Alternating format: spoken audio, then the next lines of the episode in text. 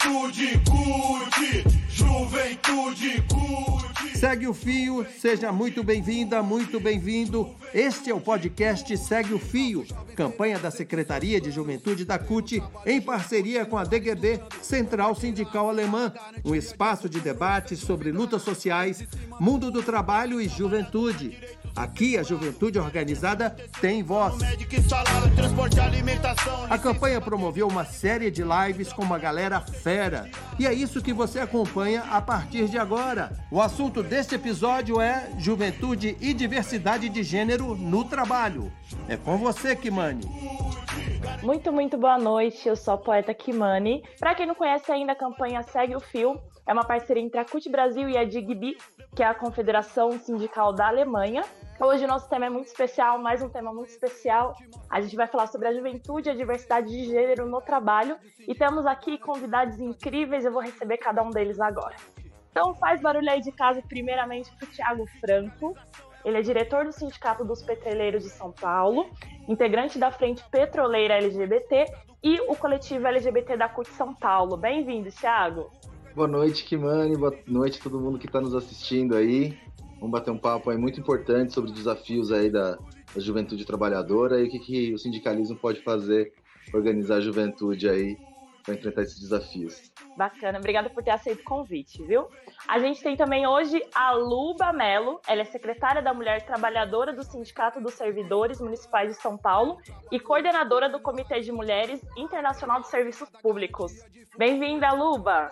Boa noite, Kimani, boa noite, Thiago. Primeiro é uma honra estar aqui né, eu sou super feliz pelo convite da CUT Nacional para falar de juventude, diversidade de gênero. E a gente tem também o professor Val Siqueira, que ele é coordenador do coletivo LGBT da CUT Nacional. Bem-vindo, Val. Obrigado pelo convite, parabenizar já desde já pela, pelo, pelo projeto de tratar com a juventude sobre diversidade, gênero no trabalho, que eu acho que é um tema importante, é um tema que a gente tem que é, cada vez mais trazer a juventude para essa discussão. Muito bacana. Então, antes da gente começar esse bate-papo, a gente vai passar um vídeo para vocês, que é um vídeo da ONU, Livres e Iguais, em parceria com a campanha Hashtag Zero Discriminação, do UNAIDS Brasil. O tema é qual o impacto da diversidade do trabalho no mercado?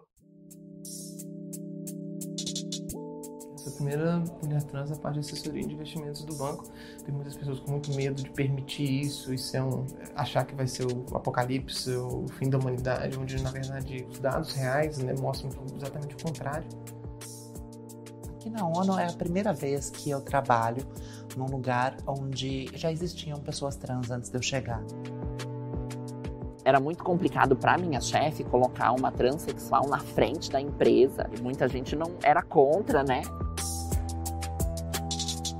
A gente divulgou por meio de mídias sociais, por meio do aplicativo, mas também por meio de uma cartilha que foi criada. A gente distribuiu mais de 150 mil cartilhas ao longo dos últimos anos para esses motoristas parceiros e para os entregadores parceiros. E essa cartilha tem foco no respeito. Eu nunca tive um olhar estranho pela minha condição trans. E eu já participei do grupo de diálogo, já dei palestra, já fiz bastante coisa aqui dentro da empresa. Pessoas sabem que eu sou uma pessoa trans. Participei de um um workshop que eles fizeram justamente para pessoas trans. Eu estava desempregada formalmente, procurando emprego já na minha nova condição, num primeiro momento com um nome social. A utilização do nome social não é um favor. Utilizar o banheiro feminino não é um favor. A minha presença aqui naturalizou muito mais para mim do que para os outros, assim. Mas eu sei que para quem eu contei, eu tive um impacto legal, eu tive um impacto positivo e eu sei que para eles pelo menos foi muito natural quando você tem pessoas que podem ser quem elas são, elas produzem mais, elas produzem melhor. A empresa é feita por pessoas. Pessoas que trabalham essa pauta de forma efetiva vão ser seres humanos muito mais conscientes. Esquece a régua que você tem. Busca uma outra régua. São outras vivências que são tão ou mais ricas do que muitas das vivências que a gente considera as oficiais. Isso interfere diretamente na sua dignidade, na sua inclusão. A gente criou em parceria com o CRD, o programa Administra Trans, que está formando em competência de administração a mulheres travestis e transexuais, já aqui de São Paulo. Estamos com uma turma de 20 meninas participando desse programa. A travesti ela tem que ter o direito de ser médica, de ser advogada, de ser professora, de ser secretária, de ser recepcionista, assim como é oferecido para as outras pessoas. Conquistamos de fato e verdade o dia. Travesti sai sim durante o dia, não é só à noite, não é bicho noturno, nós somos gente. Então vamos oficialmente começar aqui, dar início aos trabalhos. E eu fico pensando do quanto é importante a gente pontuar e pautar essa agenda que é tão é, importante, ainda mais nos tempos que a gente vive, porque a gente tem uma lógica muito, eu acho que muito binária e muito heterocisnormativa, né? Quando a gente pensa em gênero, né? A gente pensa em homem, pensa em mulher, e nunca a gente faz os recortes de trans, né? Então, acho que um dos motivos dessa live é propor diálogos que possam incluir toda a comunidade LGBTQIA+, né? Então, onde estão os trans, onde estão os não binários, né? Essa linguagem neutra que, que a gente tem tentado adotar também. E eu acho muito importante no vídeo que foi pautado isso, né? O quanto as pessoas produzem melhor a partir do momento que elas são aceitas. Vocês concordam com isso? Vocês acham que cotas, é, é, considerando o gênero, seriam importantes nas empresas? Você começa, professor Val? Começo. Eu acho que é importante, sim. Eu, eu penso que. É, antes, eu, eu, até me apresentei como coordenador do coletivo, não falei que eu sou do Sindicato dos Professores, sou diretor da PUESP também, aqui de São Paulo.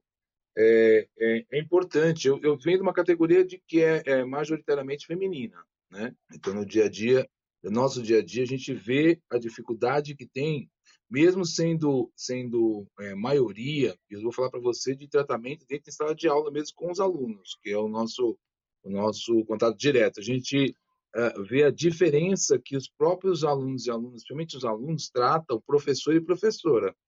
Então, a gente vê que é, é uma construção que a gente tem já da sociedade de, de colocar as mulheres, uh, ou o gênero feminino, é, em segundo plano. Então, já vem isso de uma construção cultural, não só no Brasil, né, mas no, no geral, do, do, do planeta mesmo.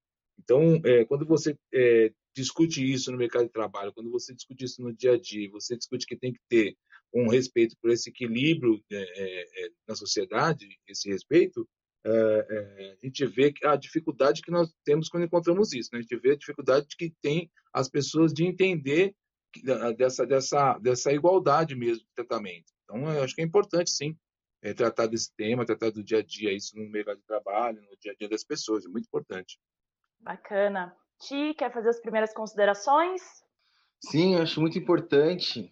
E tem até um outro vídeo da, da ONU, até achei que esse que você ia passar, Kimani, que é justamente do custo financeiro mesmo, que tem de você desperdiçar os talentos, né? Então, é, inclusive é uma coisa de inteligência de negócio, você não abrir mão né, de pessoas talentosas, né, é, por conta de gênero, de raça, né, por condição né, de cisgeneridade ou transgeneridade, né? Então, isso é muito importante mesmo, que, que a gente batalhe né, para que tenha o acesso, né? E também batalhar para... Né, a gente viu num exemplo que, enfim, infelizmente não retrata né, a realidade é, nas empresas, mas a gente tem uma, um impedimento já ao acesso, né? Então, muitas das vezes, quando você tem é, a permissão do acesso, a ascensão ainda também dentro do mercado, né, dentro da empresa, ela fica dificultada, né, dentro dos mesmos moldes também que se impede né, o plano de desenvolvimento das carreiras das mulheres, enfim. Então, eu acho que batalhar é, é um interesse duplo aí, né? É algo que a gente às vezes até consegue trabalhar junto às empresas, porque é um ganho delas também, né? Muitas vezes a gente está ali na batalha é, por, por diminuir o lucro deles para aumentar né, o nosso salário, os nossos benefícios, mas esse é um, um fator de ganha-ganha que é algo que a gente precisa explorar e oferecer né, para que os ambientes sejam mais salubres né, para todos e todas e todos, e que as empresas também possam aproveitar melhor todos os talentos e não desperdiçar por conta de uma opressão, né? Luba, te convido para fazer já as primeiras considerações e também para é, explanar um pouquinho para a gente quais políticas públicas são necessárias para poder respeitar essa diversidade dentro do mercado de trabalho. Tá, é, primeiro vou, vou falar sobre o que você comentou sobre as cotas. Eu, eu creio que é de extrema importância né, a gente fazer, trazer esse debate das cotas, né, a importância da gente colocar isso na roda, né, quando a gente fala de igualdade de direitos, igualdade de oportunidades no mundo do trabalho. É, vou pegar um pouquinho a Prefeitura de São Paulo, que é, eu sou dirigente sindical do Sindicep, né, que é o Sindicato Municipal de São Paulo, então vou pegar um pouquinho aqui o meu espaço, né, meu espaço de trabalho. É, aqui em São Paulo, para ingresso no concurso público da Prefeitura de São Paulo, a gente tem as cotas para mulheres e homens negros, e ela é muito importante, e a gente tem, é, com as cotas, garantido uma, uma grande participação desta população né, na, nos espaços públicos, nos hospitais, nas escolas, é, na guarda municipal, né, em todos os espaços, ela é, é, um, é, um, é uma forma de você garantir é, direito, né, direitos a pessoas que, que a vida inteira tiveram vários desafios né, para estarem se inserindo no mercado de trabalho. É, e falando de cotas, é importante a gente ressaltar que a Central Única dos Trabalhadores, a gente tem aí a, a paridade, uma das, das únicas no mundo, uma das pioneiras centrais no mundo que tem o debate da paridade, e a gente leva isso para as nossas entidades sindicais. Quando a gente fala de cota, a gente tem que falar também dentro das nossas entidades, porque o sindicalismo é, uh, é muito complexo e complicado nesse debate quando você fala da, dos espaços para as mulheres, espaços para os, negros, para os negros e negras, a gente também pode, tem que colocar a questão dos sindicatos. Sobre as políticas públicas, é, quais políticas públicas são necessárias para a gente pensar na diversidade de gênero no mundo do trabalho? Primeiro, eu gostaria de falar para vocês, né, contar um pouquinho, voltar um pouquinho alguns anos atrás, é, não tanto, não tanto, né? 2016 para cá, o ano do golpe, a gente perdeu muito é, em políticas públicas. Nós tivemos a emenda constitucional 95, né? Que é um que é um, uma emenda constitucional que congela gastos com saúde e educação por mais de 20 anos. E aqui na Prefeitura de São Paulo, né, apesar depois de todos esses anos de desmonte das políticas públicas, nós tivemos é, o ataque ferrenho a políticas públicas de igualdade de gênero, de políticas públicas para as mulheres, para a diversidade, para a população negra na cidade. Um exemplo né, de, de ataque às políticas públicas, não sei se estou me estendendo, depois dá um toque aqui na, não, tudo no bem. chat. Tá. Que tem muita coisa para falar. É, um, do, um, um dos principais ataques que a gente sofreu foi no início da gestão Dória, quando ele extinguiu a Secretaria de Políticas para as Mulheres e a Secretaria de Igualdade Racial, duas importantes secretarias, né, quando a gente fala aí de igualdade. A Secretaria da, de Políticas para as Mulheres, né, como o próprio nome define, ela nasceu para implantar né, e, e fazer valer as políticas públicas em defesa do direito das mulheres na cidade, inclusive no debate do emprego e do trabalho. Né? É, outra, outra ação importante né, dessa secretaria que foi desmantelada, e a gente vem lutando é, muitos anos, o SINCEP, né, o, os movimentos feministas, os movimentos de mulheres, outras entidades sindicais.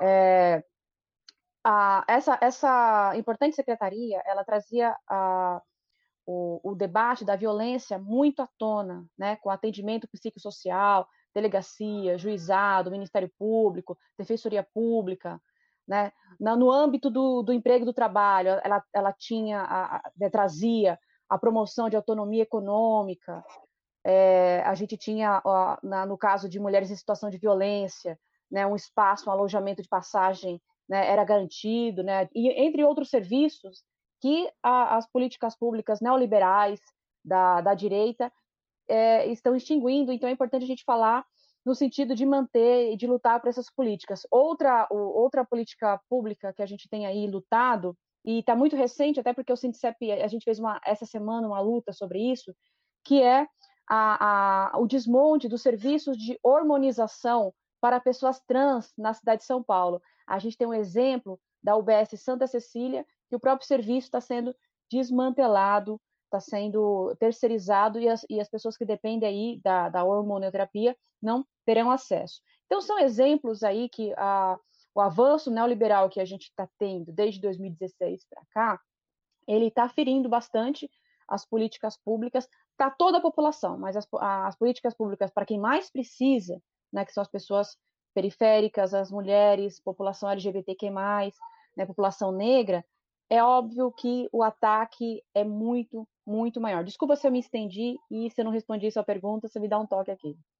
Imagina, maravilhosa. Respondeu e ainda complementou, contemplou tudo.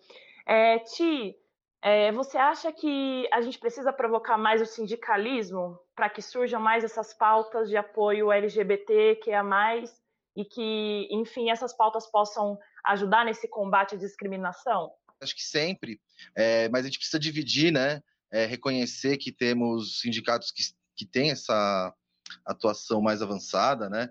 Acho que o próprio Val com a POSP, né, que tem um coletivo LGBT já há bastante tempo, tem publicações nesse sentido, é inclusive é, uma luz, né, para gente, né? Uma orientadora. E de toda forma, onde a gente não tem, né, isso tão desenvolvido, né? É, talvez até por conta, né, da, do, do nosso perfil do trabalhador, né? Ao contrário do, dos professores, né, no nossa, na nossa na Petrobras, né, nem 20% né, da força de trabalho é feminina. Então, é, as questões da cultura do macho, assim, ela fica um pouco mais, ela, ela é um pouco mais enraizada, né? Então, é um desafio mais recente também para se fazer, mas é, de toda forma a gente tem que olhar para é, quem já tem a discussão mais avançada, né? Buscar o apoio né, nesses companheiros, nessas entidades e, e, construir onde não tem, né? E sempre provocando, porque também é muito importante fazer essa reflexão que muitas vezes a, a pessoa, né, enfim, o, o trabalhador, a trabalhadora não, não identifica exatamente é, na luta de classes, né, na relação capital-trabalho, a opressão que ela sofre. E quando é LGBT, principalmente, você tem, né, é uma história de tortura psicológica no ambiente de trabalho, muitas vezes violência sexual, o impedimento à ascensão na carreira, né, como a gente já falou. Então, na falta, né, de, de de um acúmulo, né, para o entendimento disso como relação capital-trabalho, você enxerga muito mais essa separação que tem, essa hierarquização que tem dentro da própria classe. Então, ela se vê, é difícil a gente se ver como todos iguais quanto trabalhadores e trabalhadoras, quando você vê uma hierarquização, você vê que existe uma opressão dentro da, daquele sistema, né, é, dentro daquela organização de trabalhadores e trabalhadoras. Então, é muito importante, né, que, que nos que já tenham avançados, que avancem mais e ajudem quem está mais atrás, né, e que né, todas as nossas lideranças reconheçam né, a importância de não se abrir mão de ninguém né, na, na luta, na construção da, das demandas da, da, categoria e também entender que qualquer sofrimento, né, que qualquer um ali da sua base é, esteja vivenciando, é uma tarefa sindical de você construir uma saída coletiva para esse sofrimento. Né? Então, é muito importante a gente né, conquistar espaços, né? É, a gente tem ainda, né, falando um pouco né, da, da, minha categoria, trazendo um pouco da nossa experiência. É, a gente tem aí um ano, um pouco mais de um ano, construindo o nosso coletivo LGBTQIA+, e estamos tendo uma resposta muito positiva, né, da Federação Única, principalmente da Federação Única dos Petroleiros, no último congresso deles, é, foi, é, apesar de a gente não ter um vínculo direto, né, com, uma, com, a, com a Federação Única dos Petroleiros, mas eles deram um baita no apoio, né, no, no último congresso, se colocando, colocando toda a sua estrutura à disposição para a gente poder fazer o nosso trabalho, né? A gente tem, né, dentro do nosso coletivo, a gente busca, né, é, dar, dar muita visibilidade, né, dentro de todas as campanhas de rua, dentro das greves, né, as manifestações que a categoria participa, é, jogar, é, jogar o brilho, né, de colocar a, a luz, né, mesmo trazer é, e dar destaque, né, para essa juventude que muitas vezes é negligenciada aí no, no próprio é, no próprio costume né, da, da mídia sindical, que vai sempre lá para os capos de sempre e tal. Então a gente buscar essa galera que está sempre construindo também, mas nem sempre aparecendo na, nas mídias. Então acho que isso também é importante, né? Se ver, se reconhecer, né? Trazer, né? A nossos trabalhadores e trabalhadoras LGBT que, que, se destacam também, que, que participam do movimento, para chamar outros que às vezes acham que é um ambiente hostil, né? Então, são algumas tarefas que a gente tem para tanto para transformar o sindicato num ambiente menos hostil para para as LGBTs, para as mulheres, como também é, aproveitar e fazer cumprir nosso papel sindical, né, que é de representar os trabalhadores e trabalhadoras e construir soluções para os seus desafios, né. Boa. Eu queria pedir para vocês, já pegando um pouquinho do gancho do que o Thiago já comentou um pouco das atividades, que vocês comentassem um pouco para quem está nos assistindo em quais trabalhos vocês estão envolvidos, em qual frente vocês estão envolvidos e como isso impacta, o quanto é importante para a juventude. Val, você começa? Em relação ao que está envolvido, a gente tem, eu faço parte do coletivo LGBT da CUT estadual também, junto com, com o Thiago, é, da estadual. Dentro da PUS tem um coletivo LGBT também de professores que eu coordeno e eu represento a CUT no coletivo nacional popular LGBT, que o movimento LGBT nacional é, montou aí um coletivo popular é, em detrimento do, na verdade, é, tentando combater esse esse esse conselho, na verdade, um conselho popular nacional, tentando debater um pouco com, a, com esse conselho é, nacional atual que o governo Bolsonaro destruiu anterior, que tinha uma representação é, de umas duas entidades aí nacionais, mais é, o mesmo número de representações dos ministérios, e ele criou um, um conselho com três representações né, da, da, da, da, sociedade civil e é, com entidades e colocou o mesmo número de representações do, dos ministérios, né, são, então são seis pessoas, e sempre que tiver algum, algum encaminhamento, o voto da, da presidência do, do conselho prevalece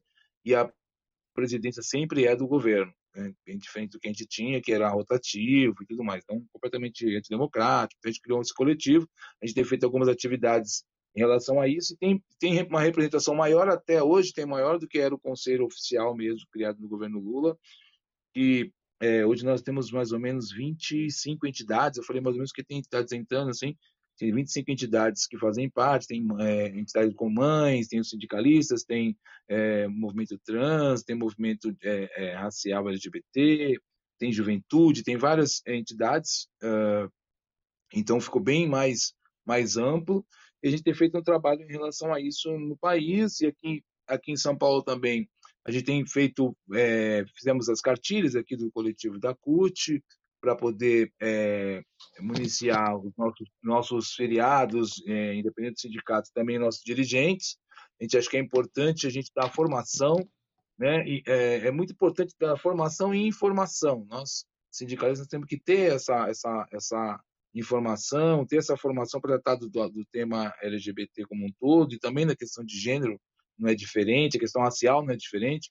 Então a gente é, é, tem feito ao longo do, dos anos aí essa, essa, essas ações. A gente tem é, distribuído as cartilhas também para a sociedade como um todo. A gente aproveita aqui em São Paulo quando tem as paradas, a gente participa, a gente leva material, a gente discute, faz seminários.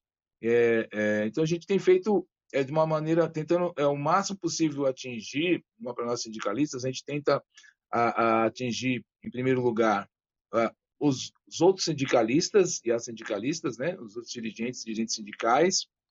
A gente acha que é importante. A gente sabe que o movimento, o movimento sindical ainda precisa está tá muito longe de ser um, um, um, ambiente onde não tem discriminação racial, onde não tem discriminação de gênero, onde não tem discriminação, onde não tem LGBTfobia. A gente sabe que tem um, é, é, tem um caminho pela frente ainda, é, nacionalmente, é, é, nas cidades, nos estados, nas regiões, e, e, ao mesmo tempo tentar atingir os nossos filiados, os trabalhadores e trabalhadoras, tentar atingir a sociedade. Então é uma tarefa bem é, é, é, intensa, difícil, né? Nesse período agora de Covid, a gente fazer isso é, é, de forma é, online também é bem complicado de fazer, né? teve um período que nós tínhamos várias atividades ao mesmo tempo, então a gente acaba tendo um público que acaba sendo bem reduzido em relação ao que a gente tem potencial de atingir. Agora está um pouco mais equilibrado, um pouco mais tranquilo, mas mesmo assim a gente sabe que é muito difícil e, e principalmente atingir a juventude, né? A gente é, é, ainda precisa de ter um espaço maior, a juventude precisa ocupar um espaço maior dentro do, do campo sindical, né? Para a gente poder é, dialogar com a juventude na sociedade. Então isso a gente é, e a gente sabe que no meio sindical, até por uma questão cultural do, do sindicalismo, não só brasileiro, é, as pessoas vão para o sindicato com uma certa idade, então as pessoas eh, mais jovens têm mais dificuldade de encontrar já militando. Então, quando a gente encontra, então por isso que esse encontro tem essa essa essa, essa live é bem importante. Quando a gente encontra, a gente é, é, tem que agarrar mesmo para trazer para dentro do movimento, tentando a gente é, trocar um pouco de figurinha, porque é, para não correr o risco também de estar tá falando é, uma linguagem que não atinge a juventude, né? Porque a gente acha que é importante a gente tentar atingir a juventude é, e tentar fazer essa parceria de, de, de, participação, né? Não é uma parceria de ah, vamos lá e volta, não tem de todo mundo está participando intensamente, porque a gente é, é, o que a gente tem tentado fazer esse período, né? Esse período todo que a gente tem militado aí nos últimos anos de tentar trazer o máximo possível, participar como como sindicato, participar de algumas instâncias, como eu falei do conselho, nacional, a gente tenta participar. O Conselho Estadual de São Paulo, por exemplo, está congelado, né? A gente não tem o Conselho Estadual de São Paulo, é, não, não, não tá, ele está é, depois que entrou esse governo do Dória, já era ruim, né? É, eles falavam que não tinha dinheiro, por exemplo, para garantir a vinda dos conselheiros nas cidades do interior para vir para São Paulo fazer uma reunião. Então, eles não tinham dinheiro para pagar uma passagem na rodoviária. Eles dizem que São Paulo, o estado de São Paulo é muito pobre e não teria condição. Então já era ruim. Agora eles, é, acabou o prazo do mandato, ele não fez eleição. Então a gente está brigando também para que faça a eleição do Conselho Estadual, né, LGBT. É, eu falo LGBT que eu sou mais antigo, tá, gente? Mas LGBTQIA+. é, que ia mais. Me perdoe, me perdoe que são alguns anos falando LGBT. eu esqueço, já tenho meio mais branco por causa disso. É, e em relação ao, ao, Conselho Municipal agora, às vésperas da eleição eles chamaram Municipal São Paulo, né? Estou falando da capital. Às vésperas da eleição eles chamaram uma, uma, uma eleição do Conselho Municipal, abriram inscrições, ainda está no processo que vai terminar só o ano que vem, final de fevereiro do ano que vem que vai ser a, a votação. Nós também estamos participando, estamos fazendo um, a gente está chamando de chapão, né? Com é, é, pessoas de alguns movimentos sociais é, organizados que são do nosso campo né, ideológico, estamos fazendo junto com, com o Partido dos Trabalhadores, estamos fazendo a própria CUT, cada um tem os seus candidatos, a gente está juntando, estamos para fazer uma reunião nos próximos dias, vamos fazer uma, uma tentar fazer uma chapa aí única para a gente tentar ir para o conselho com uma representação no nosso campo, porque a gente sabe que, infelizmente, é, é, nós temos pessoas da comunidade LGBTQIA+, assim como nós temos negros, assim como nós temos mulheres, que é, estão no outro campo e que pensa diferente da gente e a gente sabe a dificuldade que é você ter uma pessoa é, do movimento social que nós pertencemos que, que é de direita. E aí a gente sabe que, é, é, por mais que você faça, começa a retroceder isso e, e, e, e, é, e começa a dar amparo para os racistas, amparo para os LGBTfóbicos, amparo para os machistas, porque eles falam, ah, tá vendo, nós temos aqui do nosso lado, não é bem assim, a gente sabe que é muito difícil é, é, movimento é social né? aqui no Brasil. É muito complicado. Muito, é, eu, eu não sei. Hoje em dia eu estou mais revoltado do que acho mais revoltante do que, antes. Do que, que é complicado. Muito, muito obrigada, Val. Luba, Imagina, divide conosco também. Imagina, divide conosco também um pouco da sua vivência, bem rapidamente. Primeiro o seguinte, né? Falar são, são muitas ações, né? Muita militância aí que, que a gente tem, né? A gente não é só sindicalista, né? A gente sempre a gente começa sindicalista, daqui a pouco a gente está envolvido em várias ações, né? Várias organizações ativistas, né? Bora lá. Bom, primeiro eu sou secretária de Política para as Mulheres do Sindicep São Paulo. É, na secretaria, a gente tem trabalhado bastante o, o debate do assédio sexual no trabalho. É, a gente está no nosso segundo ano da nossa campanha A Política é Pública, Meu Corpo Não, é, na, no primeiro ano da campanha, em 2019, nós, nós realizamos oito oficinas né, direcionadas aos trabalhadores da Prefeitura de São Paulo.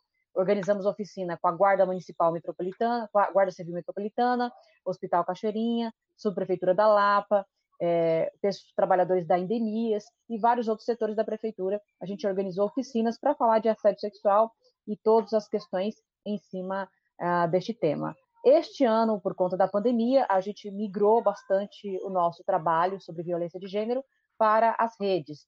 Nós estamos com uma formação IAD, violência de gênero, foi um sucesso, já estamos na terceira turma, inclusive com inscrições abertas. Quem tiver interesse, depois eu coloco o link para vocês acessarem. Uh, também seminários é, e oficinas online. A gente também realiza, além de lives, sobre o debate é, em torno da violência de gênero. A gente também fala de masculinidade tóxica, né, de outras violências aí na nossa temática. Também sou é, coordeno a, o Comitê de Mulheres da ISP, da Internacional dos Serviços Públicos, e sou membro do Comitê Mundial da ISP Internacional dos Serviços Públicos. Na ISP, a gente tem trabalhado bastante o debate da Convenção 190, né, da Convenção da OIT 190, sobre violência e assédio no mundo do trabalho. A gente está com uma campanha para a ratificação deste, desta convenção no Brasil. Alguns países já ratificaram, Namíbia ratificou, é, Argentina, e a gente está nessa luta aí, nessa campanha, porque a gente acredita que a, é de extrema importância a nossa luta pelo trabalho decente, né, contra os avanços das políticas neoliberais que andam no passo ao contrário, né, de precarização do trabalho, principalmente do trabalho das mulheres, principalmente do trabalho da população negra, da população LGBTQI+. Uh, e também estamos, aliás, acabar hoje a campanha 21 dias de ativismo pelo fim da violência às mulheres. Nós da ISP Internacional de Serviços Públicos organizamos é, quatro, uma série de quatro podcasts para falar sobre o que significa a, os, os 21 dias pelo fim da violência contra as mulheres, que no Brasil começa no dia 20 de novembro, o Dia da Consciência Negra, e termina hoje, que é o Dia dos Direitos Humanos. Também sou feminista, é, da AMB, Articulação de Mulheres Brasileiras, e junto com as companheiras a gente faz aí a luta feminista, né? Agora mais nas redes do que nas ruas, mas antes da, da pandemia a gente estava mais nas ruas, fazendo é, a luta em defesa das mulheres, né?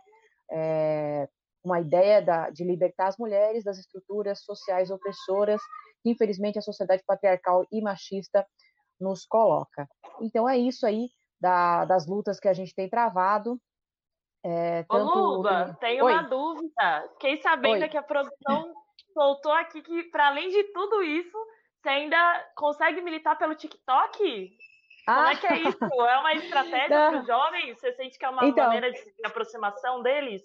É, primeiro, o TikTok é engraçado. É primeiro que eu eu tenho uma coisa comigo, né, que eu falo assim, meu, a gente precisa disputar a narrativa, né? Eu fico enfurecida, né, chateada quando eu vejo é, MBL, né, que, que é um grupo político neoliberal, cooptando jovens, né, e, e fazendo a disputa de narrativa, colocando essa, essa ideia neoliberal na boca do, da, da, da, jovem, né, do jovem pobre de periferia, né, da, dessa... Então eu tento fazer aí e uso o TikTok e as redes para tentar fazer essa disputa, né, de narrativa, né, de trazer né, principalmente os jovens que acessam mais as redes, sobretudo o TikTok, para o, o, o debate progressista, né, o debate do campo da, da, esquerda. A maioria dos meus vídeos, alguns são engraçados, mas a maioria é, é sobre política, né, sobre o mundo sindical, é, sobre a, a classe trabalhadora, né, sobre as lutas, sobre democracia,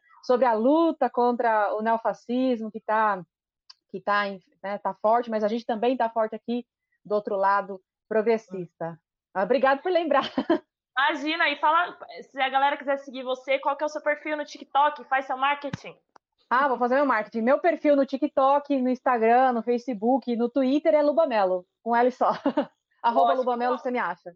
Obrigada. Então acompanha a Lubamelo, militante do TikTok também, maravilhosa. Tiago, conta um pouco pra gente também do seu trabalho, da sua atuação, como é que tem sido militar em época de pandemia, né? É, esse momento tá, tá, tá bem complicado, né? Então a gente também, assim como a Luba, tentando é, arvorar aí pela, por, por, por, meios digitais, assim, para tentar a comunicação. É, mas um destaque, né? O que a gente vinha fazendo antes da pandemia, e aí, principalmente, é, relacionar com a luta da, da juventude, né? É, primeiramente, né? A categoria petroleira tem uma luta histórica, né? Ao lado da, da juventude, principalmente por conta do, da renda do petróleo, né? Então, desde o tempo lá da Uni defendendo é, defendendo a Petrobras antes da ditadura, né, fazendo toda a resistência agora também, né, contra o governo neoliberal lá do Fernando Henrique Cardoso, a tentativa de, de destruição. E agora principalmente, né, com a entrega do pré-sal, né, com e agora o desmonte da desmonte da Petrobras e toda a sua capacidade de desenvolver o país, de gerar emprego aqui com o seu programa de compras nacionais e toda todo o impulsionamento que ele dá na economia, né? Então a, a juventude organizada tem um tem, tem, muita tem muita clareza, né, sobre a importância da, da de uma Petrobras forte.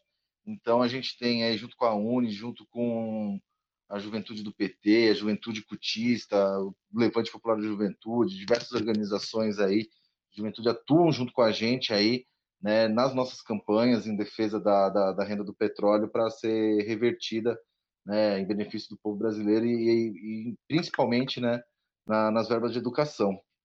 Mas é, a gente teve um presente aí que eu, que eu quero dividir aqui com vocês, né, que a gente teve no último período, que é de um grupo que foi lá de Campinas, né, que é o Coletivo Vida Nova, que é uma auto-organização de jovens de uma comunidade periférica, de um rapaz que quis desenvolver lá um curso de formação, tanto para cursinho como de formação é, política né, e, e cidadã para o pessoal lá da sua comunidade. E vira e mexe eles pediam né, uma colaboração lá para o Sindicato dos Petroleiros, seja para um transporte, né, para levar o pessoal para um, um espaço para ter suas aulas, para participar dos seus eventos, né, ou ajudando com algum material para um, um lanche, alguma coisa nesse sentido.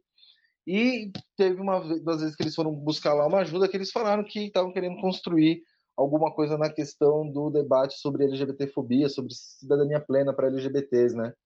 E aí eles convidaram, e aí o sindicato né, acionou a Frente Petroleira LGBT para poder organizar isso.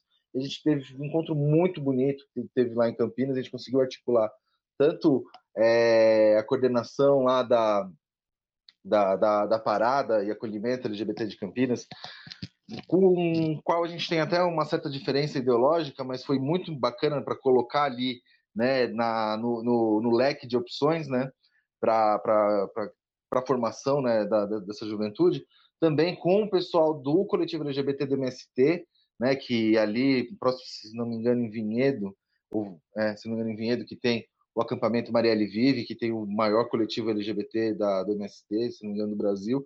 Então, a Suzana também, estava junto desse debate, pude participar. Então, é exatamente isso, você ter a oportunidade de ter uma juventude né, que está organizada, né, querendo né, saber desses conhecimentos, por exemplo, que estão que foram sintetizados na cartilha da CUT, assim como também teve agora a cartilha da Via Campesina recentemente lançada.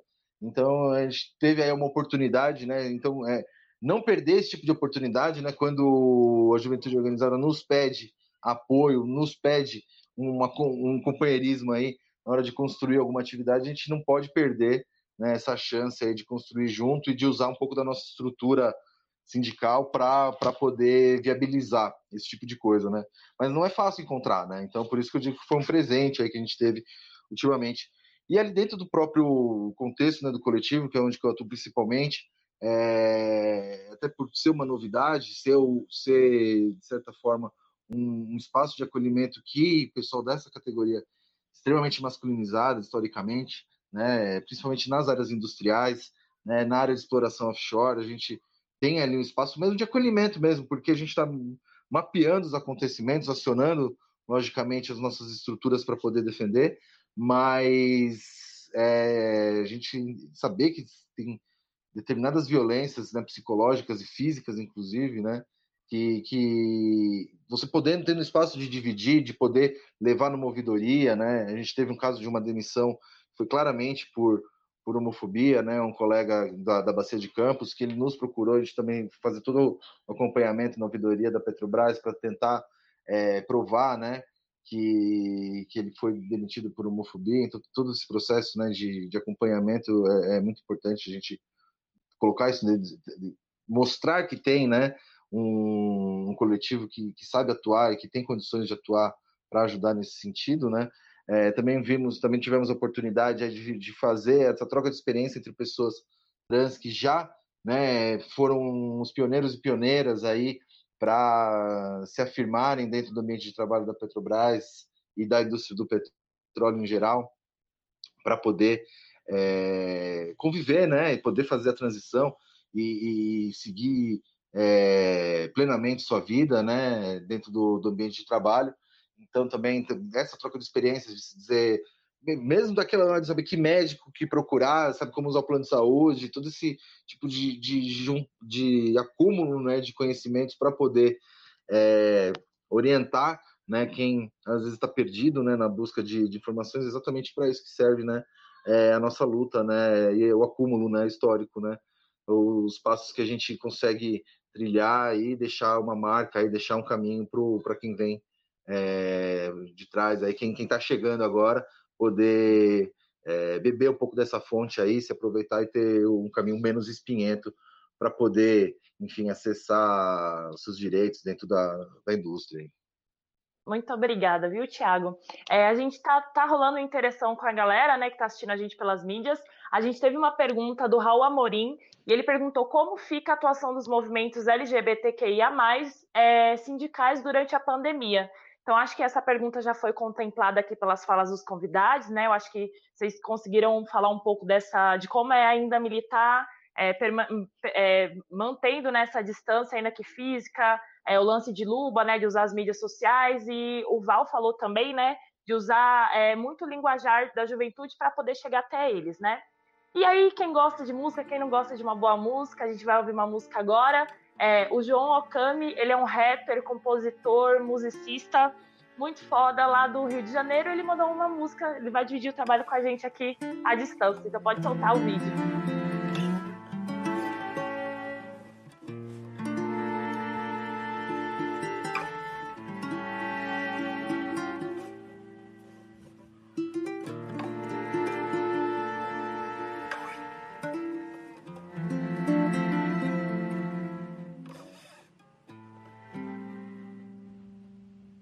Perceba que notícias ruins são como pólvora.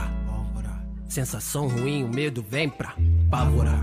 Dilúvio nos olhos, amor vira ódio. Adoecendo com um loop desses episódios.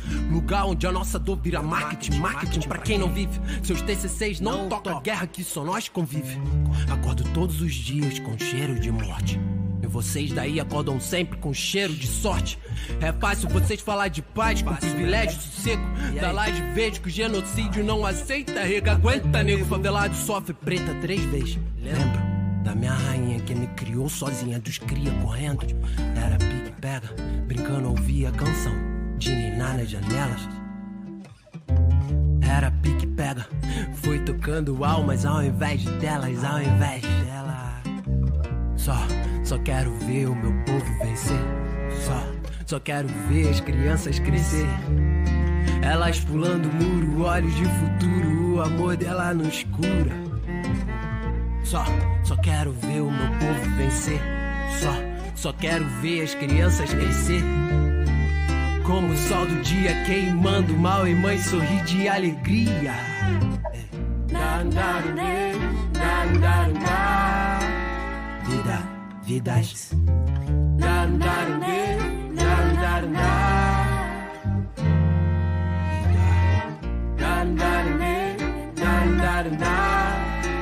Vida, vidas.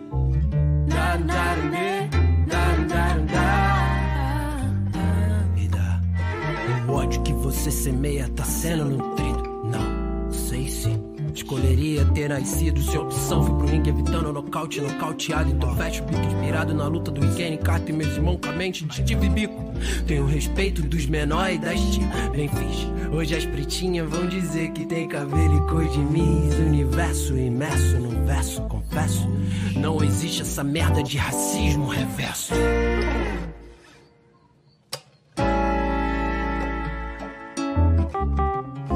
de bike trabalhando no iFood e no Uber. Pra nós não enterrar os sonhos cê não vê. Torcendo pra ter shows e views no YouTube. Corro perigo e siga andando sem dublê. Unidade, é. o morro se fortalecer. A minha meta sempre foi ver as crianças crescer.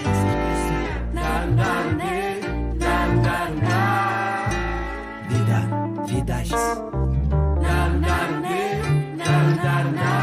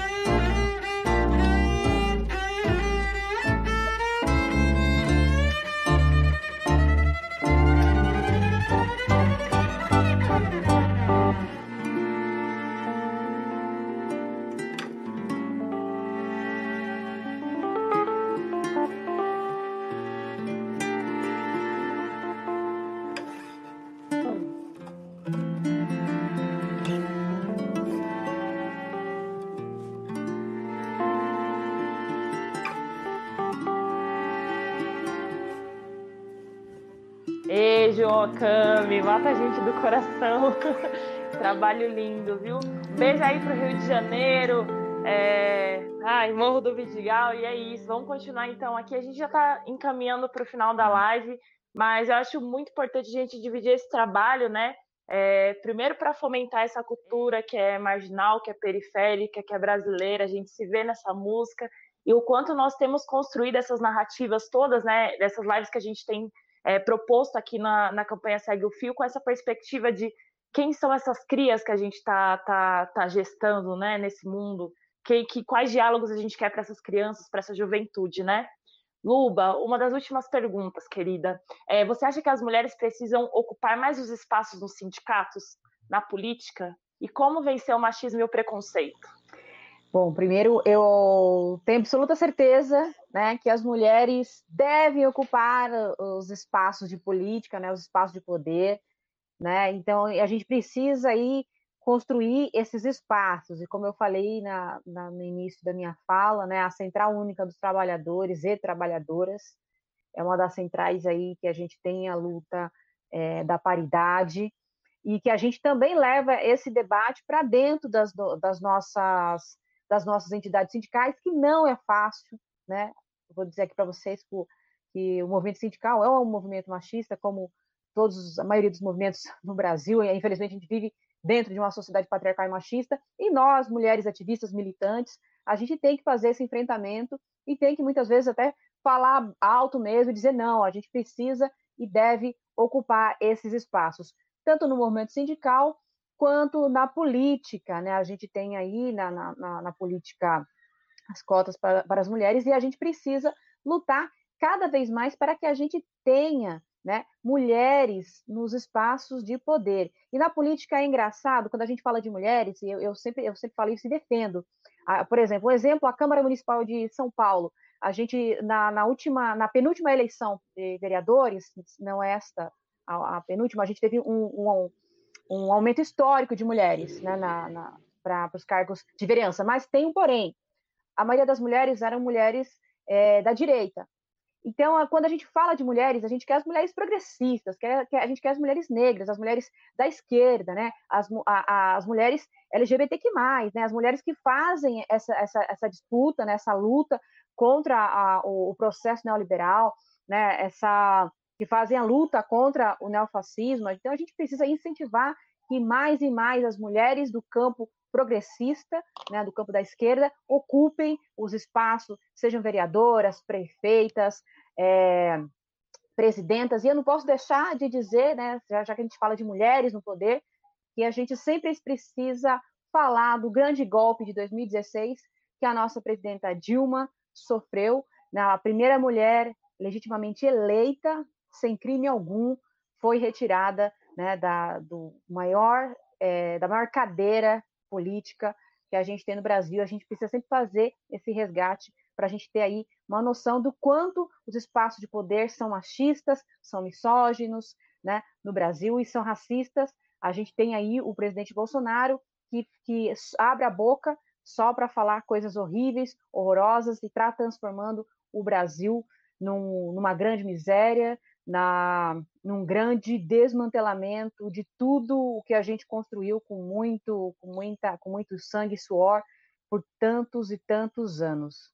O STF enquadrou a homofobia e a transfobia na lei de crimes é, de racismo, né? Essa decisão não muda o preconceito, mas você acha que é um avanço importante aí nessa conquista, nessa luta?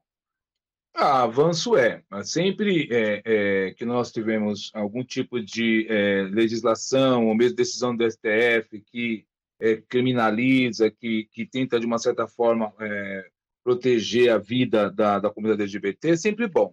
O problema é que quando você coloca também é, como tipifica como crime antirracismo, é, no Brasil, nem o, o de racismo está sendo, tá sendo punido, está sendo colocado como injúria, imagina então a questão LGBT, né? Mas que é válido, é válido, porque nós ainda somos o país que mais assassina a comunidade LGBT por dia, né? Nós temos caso agora, recente, ontem, teve, nós temos aí caso no Rio de Janeiro de um pai é, é, espancando uma garota de oito anos porque ela disse que estava gostando da, da amiguinha dela.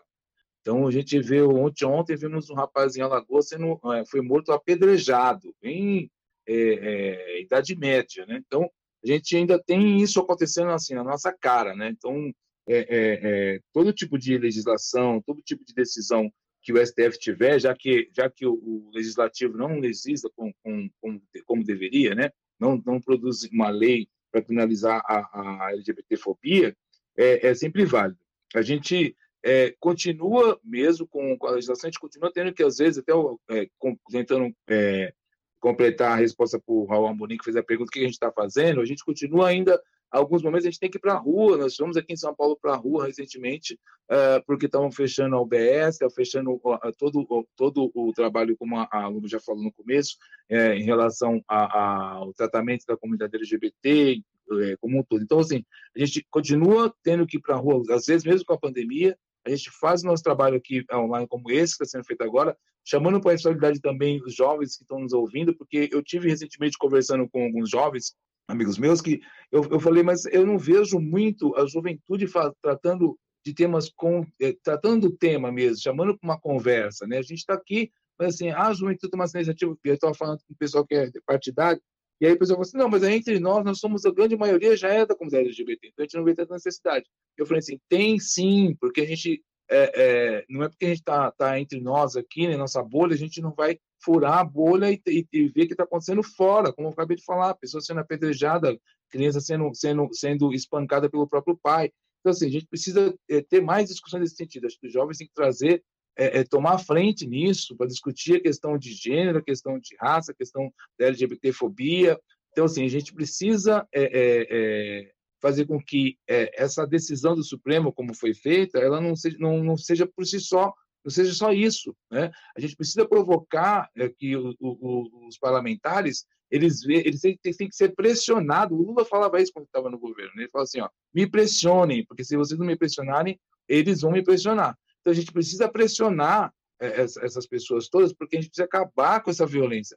Eu, tava, eu fico incomodado, como assim? Não sei se é porque com a pandemia a gente está vendo mais TV dia, talvez a, a, a Luba possa até, já passou um tempo, mas assim, já, já pode dizer que isso já acontecia antes, mas assim, a, a, a, violência contra, contra as mulheres hoje em dia, é, contra a comunidade LGBT e racial como um todo, mas uh, esses, esses, essa criminalidade passional que está todos os dias, essa violência diária que nós estamos tendo, assim, é assustadora. Como o Brasil, que se diz o país mais cristão do mundo, mais diversificado do mundo, onde tem mais negros, tem mais mulheres, onde tem mais religiosos, e a gente é, é um país que tem um, um, um comportamento social da, da Idade Média. Né? As pessoas matam a pedrada, as pessoas espancam as crianças, a pessoa mata por, porque a, a mulher não quer mais ficar com ele, sabe? Então, assim, isso precisa acabar. Então, a gente precisa todos os dias é, reforçar que é, só, só a, a, a, criminalização, na verdade, a tipificação que o Supremo fez, não é suficiente. A gente precisa mudar comportamento, a gente precisa mudar, a gente precisa pressionar parlamentares, a gente precisa mudar muita coisa no Brasil, infelizmente. Mas é isso. Muito obrigada, professor. E vou abrir então para as últimas considerações. Quem quer começar? Pode ser? Eu? Pode. Quem quer? Ah, pode. Vai lá, vai lá, Luba, vai lá, vai lá, porque eu queria ouvir um pouquinho. Vai, Luba. Também. Ah, então beleza. Então, já abri o microfone.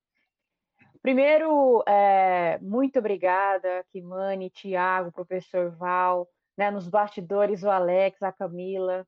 Muito obrigada mesmo. É, fico, fiquei muito feliz pelo convite né? É, eu acompanhei alguns vídeos aí, algumas lives do Segue o Fio. Parabéns à CUT Nacional para trazer à tona né, um debate tão importante, né? É, que é o debate da juventude, das minorias. E nós, da, do movimento sindical, a gente precisa, né? Tá passando da hora, a gente precisa é, dialogar com a juventude, né? Então, faço um apelo aí, você que tem menos de 35 anos, se filie à sua entidade sindical, né? faça a luta do movimento sindical, que é uma luta difícil, né? no momento em que o sindicalismo ele é criminalizado, assim como o movimento é, feminista, como o movimento da população negra, o movimento LGBTQ+, QI+, o sindicalismo ele tem sido duramente apedrejado aí nos últimos anos, né, por essa ultradireita que quer acabar com os direitos da classe trabalhadora, quer acabar com os direitos de quem mais precisa. Então a gente faz o apelo porque a gente precisa da juventude nas ruas, não tanto nas ruas agora na pandemia, nas redes.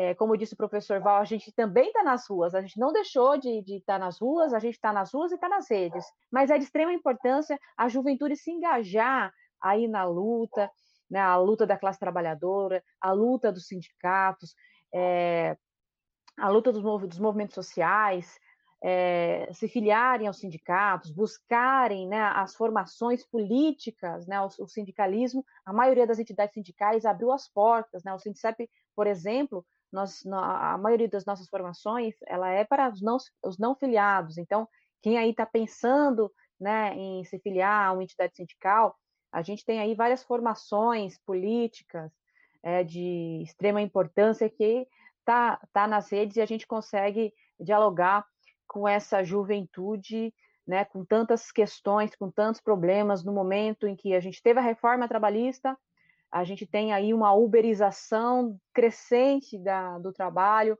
mais de 14 milhões, 14 milhões, se não me engano, de desempregados e desempregadas no Brasil. Dessa população, a maioria são mulheres, a maioria são negras, negros e negras, a maioria está numa situação bastante difícil, né, na pirâmide da sociedade. Então, a gente faz um apelo para que, que a juventude se engaje mesmo na luta, nos movimentos e, e, e faça a diferença e que a gente consiga, de fato, né, é, uma luta em defesa da democracia e fazer o enfrentamento ao neofascismo que está aí atacando a gente todos os dias. E nesse novo normal, eu espero que esse que o novo normal tem, acabe em algum momento, né? Que a pandemia acabe e a gente possa se olhar o olho no olho, né? Ir para as ruas, né? Tomar aquela nossa cervejinha sindicalista que, que a gente gosta, né? Com os nossos companheiros e nossas companheiras, continuar aí firmes e fortes na luta.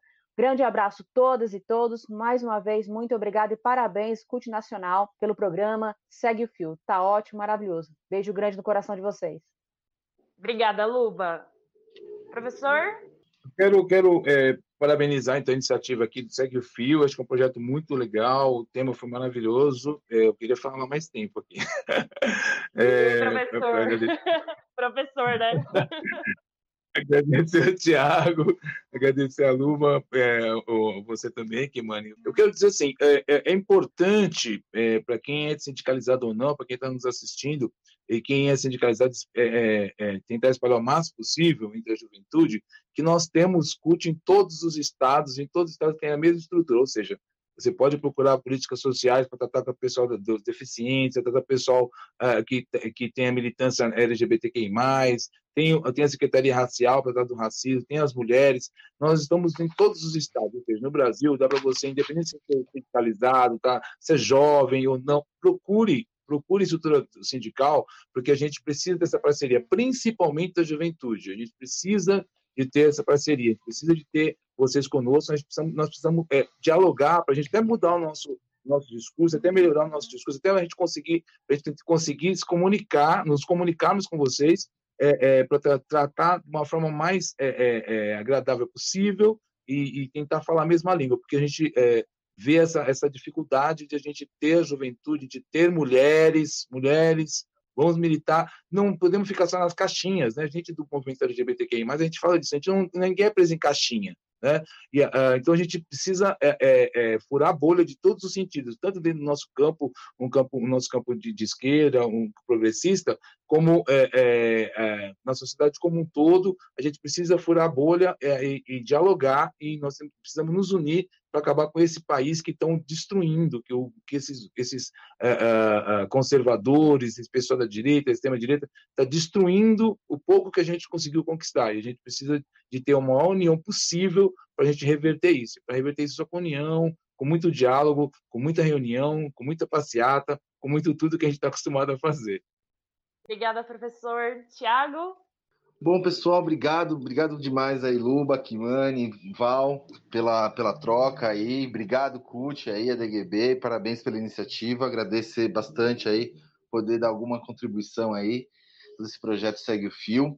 E reforçar, né? reforçar o convite aí à juventude, dizer para a juventude que os sindicatos e as auto-organizações elas têm como seu papel principal, né, nos organizar para a gente obter conquistas, né, que mudem a nossa condição de vida para melhor, mas tem um efeito também na auto-organização que ele é muito importante, que é a gente poder ter uma pequena vivência na nossa organização daquilo que a gente quer para o mundo. Então, muitas vezes a gente vê e se angustia muito com a dificuldade que nós temos da, na, no enfrentamento que a gente tem nas dificuldades do mundo, mas quando a gente está auto-organizado, a gente consegue, ali no nosso cosmo, transformar e fazer uma melhora que seja exatamente um exemplo daquilo que a gente quer, né? Então, isso pode ser dentro de sindicatos, pode ser dentro de coletivo, pode ser dentro do que a gente for, desde que a gente veja isso como uma saída coletiva, né? Como quando a gente para de enxergar nossos problemas individualmente, saber que eles têm uma causa né, política, elas têm uma causa econômica e que todos nós juntos aí da mesma classe temos condições de nos organizar, enfrentar e superar tudo isso. Né? E também setorizando né, em algumas, é, alguns problemas específicos que a gente conviva também. As organizações elas precisam né, se estruturar para nos ser acolhedoras e se não for, né, o Val já deixou aí a linha, tem aí a políticas sociais da CUT em todos, as, todos os estados do país, a gente pode se unir, a gente pode construir junto em todos os lugares, se for possível, a gente avançar em todas as pautas, em todas as, é, em todas as demandas, em tudo aquilo que a gente demanda para querer viver melhor. Então, juventude, vamos nos organizar, que a saída coletiva nunca é individual. Segue nós e segue o fio. Muito obrigada. Juventude curte. Trabalho digno é conquistado com atitude. Juventude curte. Povo organizado não aceita injustiça. Juventude curte. Pra melhoria de classe, consciência política. Juventude curte. Segue o fio.